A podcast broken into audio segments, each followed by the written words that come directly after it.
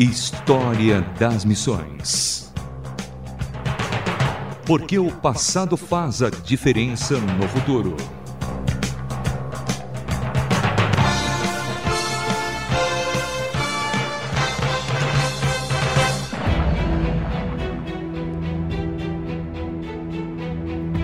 No História das Missões de hoje, conheceremos mais um dos pais da Igreja, Efraim da Síria, teólogo, professor e compositor de hinos do século IV. Convido você a conhecer este grande personagem.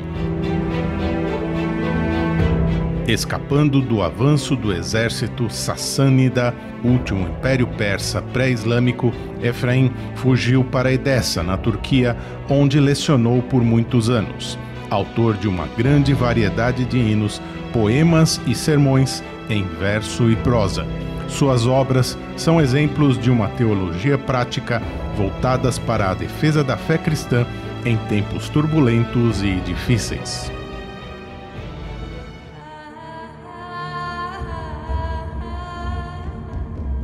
Efraim nasceu por volta de 306 na cidade de Nísibis, na fronteira entre Turquia e Síria, e que tinha se tornado parte do Império Romano há apenas oito anos antes.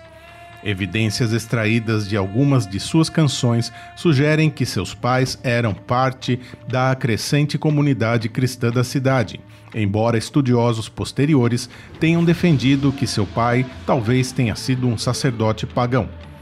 Diversas línguas eram faladas em Nísibis. A maior parte delas também eram dialetos do aramaico, enquanto a comunidade cristã utilizava-se de um dialeto siríaco. A cultura local estava sujeita a influências pagãs, judaicas e das seitas do início do cristianismo. Efrem foi batizado ainda jovem e quase certamente consagrado diácono logo em seguida começou a compor seus hinos e escrever comentários sobre a Bíblia como parte de sua função de educador. Em seus hinos, ele às vezes se refere a si mesmo como um condutor de uma boiada, ao seu líder como o pastor e à sua comunidade como um rebanho. Tradicionalmente acredita-se que Efraim tenha sido o fundador de uma escola que, nos séculos posteriores, foi o centro do conhecimento do cristianismo oriental. Uma escavação arqueológica de uma igreja em Nísibis supostamente seria o exato local onde Efraim ensinou e ministrou. Seu nome foi encontrado em uma parte de um batistério. História das Missões.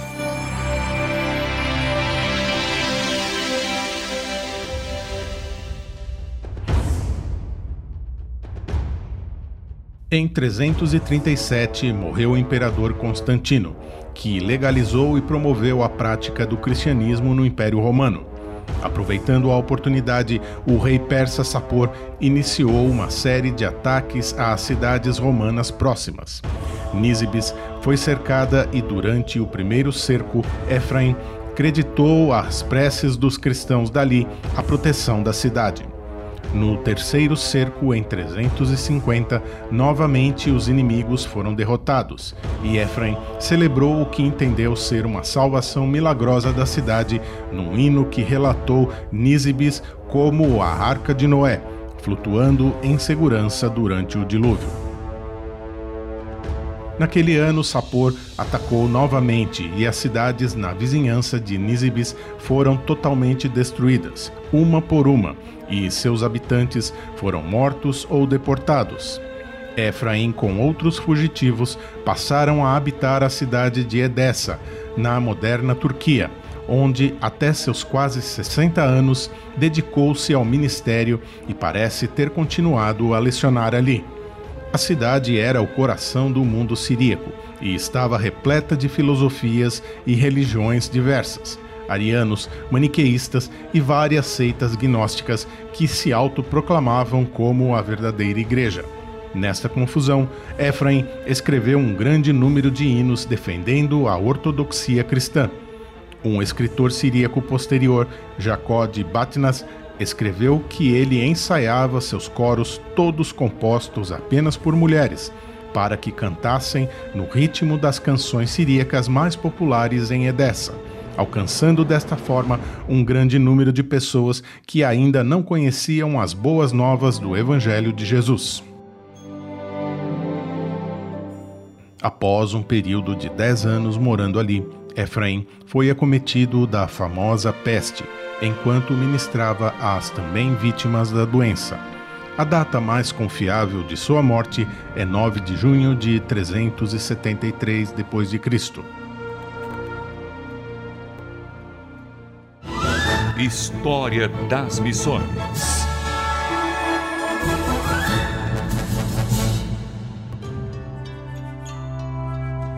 Mais de 400 hinos compostos por Efraim ainda existem, dado que muitos outros devem ter se perdido, já que não há dúvidas sobre a sua produtividade. O historiador Sosomeno acredita que Efraim tem escrito milhares de hinos. Efraim combina em seus textos alguns princípios. Ele se baseia em modelos e métodos do antigo judaísmo rabínico, além de utilizar com habilidade a filosofia e as ciências gregas, comparando-as ao cristianismo. Estes hinos estão cheios de um imaginário rico e poético baseado em fontes bíblicas. Foram escritos em estrofes de versos silábicos e empregam mais de 50 diferentes esquemas métricos. Particularmente influentes foram seus hinos contra as heresias, Efraim os utilizava para alertar os cristãos das heresias que ameaçavam dividir a igreja primitiva. Ele lamentava os fiéis que eram atraídos de um lado para o outro e carregados em cada nova doutrina pela esperteza humana, por suas habilidades e desejos enganadores. Ele também compôs hinos carregados com detalhes da doutrina para inocular os cristãos que pensavam corretamente contra as heresias. Os hinos contra as heresias empregam metáforas coloridas para descrever a encarnação de Cristo como sendo tanto totalmente humana e ao mesmo tempo divina. Efraim afirma que a unidade de Cristo com a humanidade e a divindade representa a paz, perfeição e a salvação. Escreveu também comentários sobre Gênesis, Êxodos, Atos dos Apóstolos e as Epístolas Paulinas. As habilidosas meditações de Efraim sobre os símbolos da fé cristã e sua postura contra heresias fizeram dele uma fonte popular e de inspiração. Embora a maior parte de suas composições estivessem em grego, também existe material em latim, eslavo eclesiástico e árabe. Até o momento, muito pouca atenção dos estudiosos foi dirigido a estas obras, e, por isso, muitas são consideradas autênticas pelas igrejas que as utilizam.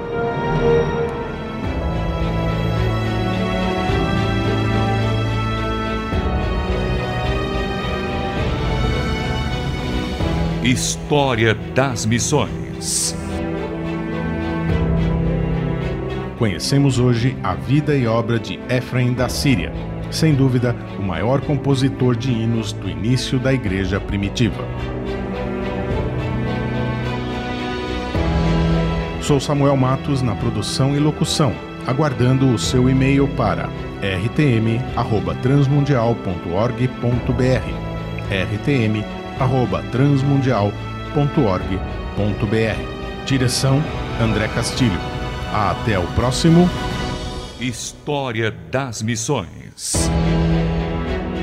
Mais uma produção transmundial.